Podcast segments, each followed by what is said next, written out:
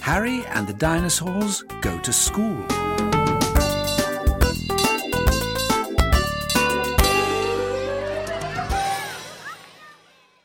It was a big day for Harry. He was starting at his new school. He was very excited because one of his friends, Charlie, was starting that day too. Stegosaurus said he didn't want to go. Not after Triceratops told him about no rahs in class. Mum said not to worry, school would be fine. Harry blew his whistle just like a teacher. He said, In twos, holding hands, my dinosaurs. No talking, and jump in the bucket. The dinosaurs did what Harry said. All except Stegosaurus. He was so nervous, all his plates were rattling. Harry had to give him a special stroke. Sam said, You can't take dinosaurs to school, stupid!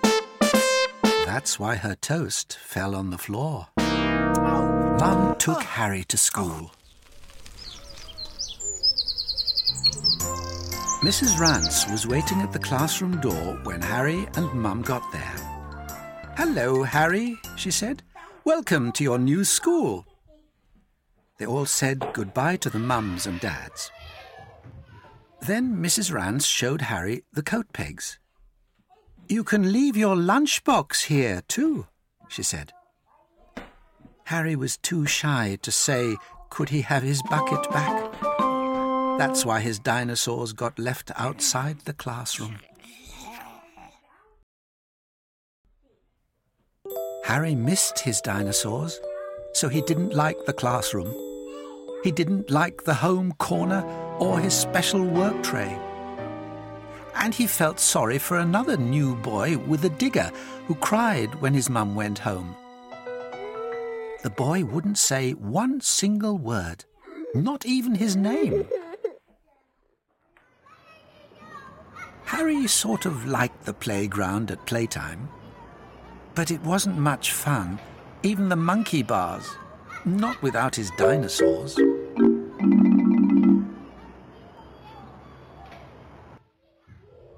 Back in class, the digger boy still wouldn't speak.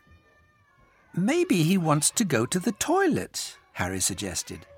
I'll show him where it is, shall I? Mrs. Rance said, Good idea.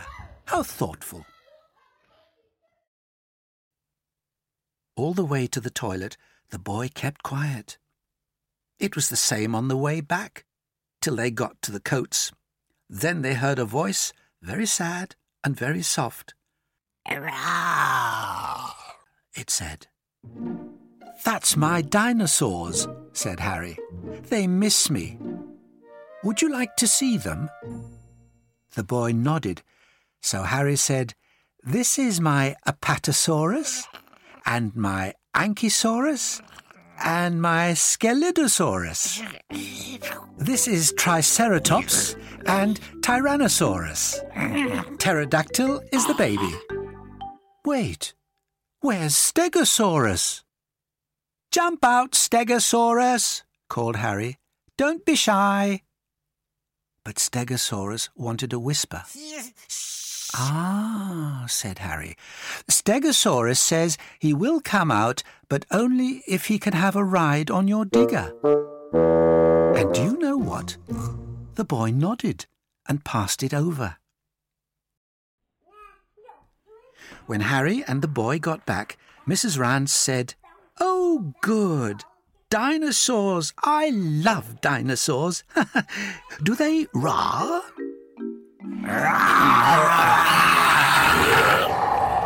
said the dinosaurs and blew all the windows open. My goodness, said Mrs. Rance. That was a roar. They all sat down in the classroom. Now, we're going to make new labels for our coat pegs, said Mrs. Rance. Hands up who knows how to write their name. The boy with the digger put up his hand. And what are you going to write? smiled Mrs. Rance. Jackosaurus, said the boy. It was the very first word he had spoken all day. And what a good joke, too. All the other children laughed and laughed.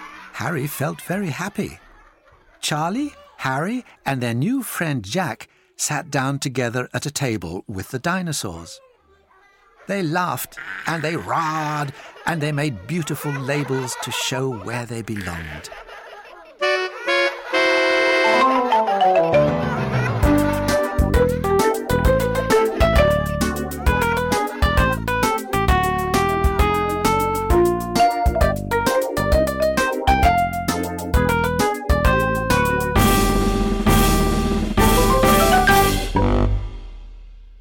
Endosaurus.